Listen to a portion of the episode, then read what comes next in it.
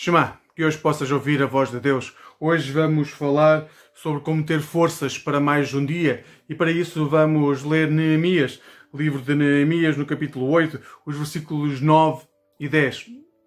E diz o texto nesta, uh, neste livro do Antigo Testamento: Então Neemias, que era o governador, e Esdras, sacerdote e escriba, e os levitas que ensinavam o povo, disseram a todo o povo: este dia é consagrado ao Senhor, vosso Deus, pelo que não vos lamenteis nem choreis, pois todo o povo chorava ouvindo as palavras da lei.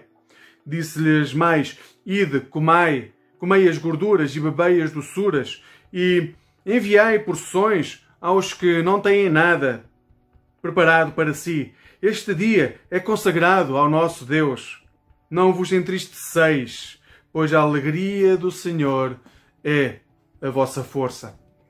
Hoje é muito difícil uh, não confundir alegria com satisfação. Apesar de permanecerem, uh, parecerem à primeira vista a mesma coisa, uh, há uma diferença importante entre ambas. É que a alegria representa um estado de satisfação, mas a satisfação não requer obrigatoriamente que haja alegria, apenas requer que haja um alcance determinado, de determinado patamar de solução para uma compulsão. O problema da satisfação é que pode significar apenas o alívio de um problema, sem que isso signifique que o problema em si está resolvido. Pode ser um alívio momentâneo, em que há satisfação. Porém, a verdadeira alegria não está firmada naquilo que nós podemos ter ou fazer.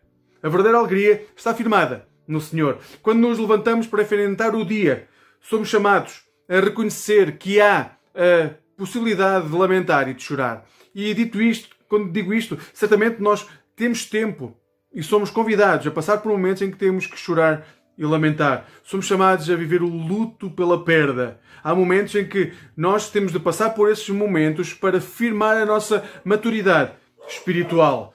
Porém, quando nos congregamos como igreja, nós somos convidados por um tempo a abstrair-nos daquilo que é o, aquilo que nos consome, para vermos restaurada a nossa vida interior.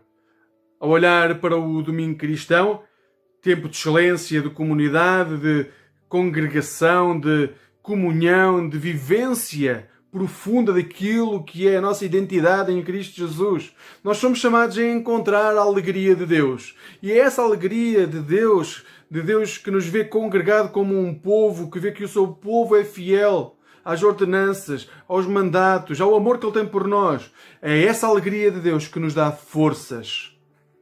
Que ao terminar cada culto, em cada domingo ou mesmo durante a semana, possamos não acabar com essa alegria, mas ir celebrar essa alegria que nos é dada por Deus, onde quer que nós possamos estar, que essa força que nos é dada nesse momento pela alegria de Deus nos possa acompanhar nas refeições que vamos partilhar com a nossa família, com aqueles que nos são queridos, que nos possa acompanhar nas palavras que vamos ter com aqueles que nos rodeiam, no testemunho que vamos ter, da nível de ação, com aqueles que estão à nossa volta, que a alegria do Senhor possa ser a nossa força para enfrentar cada momento, onde quer que nós estejamos e em todo e qualquer lugar.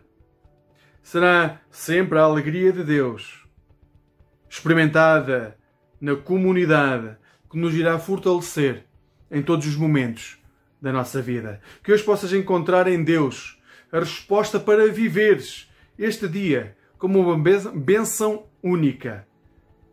Uma benção que Deus te dá e onde tens a possibilidade de encontrar a vida plena. Que Deus te guarde, que Deus te abençoe. Amém.